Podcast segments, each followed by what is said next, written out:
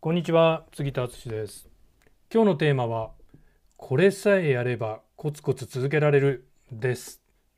まあ私もコツコツ基本やるようにはしてますけど時にいやもう疲れたらもうやるどうもやる気になんないなっていう時は正直あります。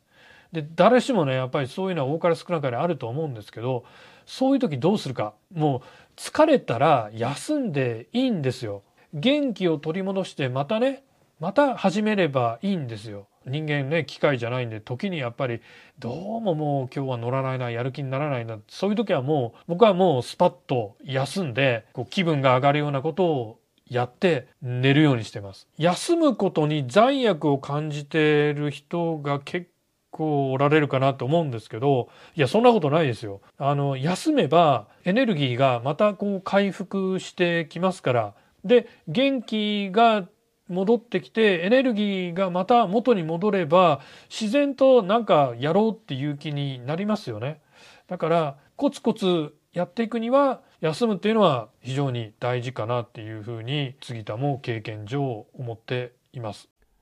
はい今日のテーマはこれさえやればコツコツ続けられるでした。杉田の最新電子書籍コロナフリービジネスの作り方完全ガイドブックを無料でプレゼントしています。概要欄にダウンロード先のリンクを貼っておきますのでまだ読んでない方はお気軽に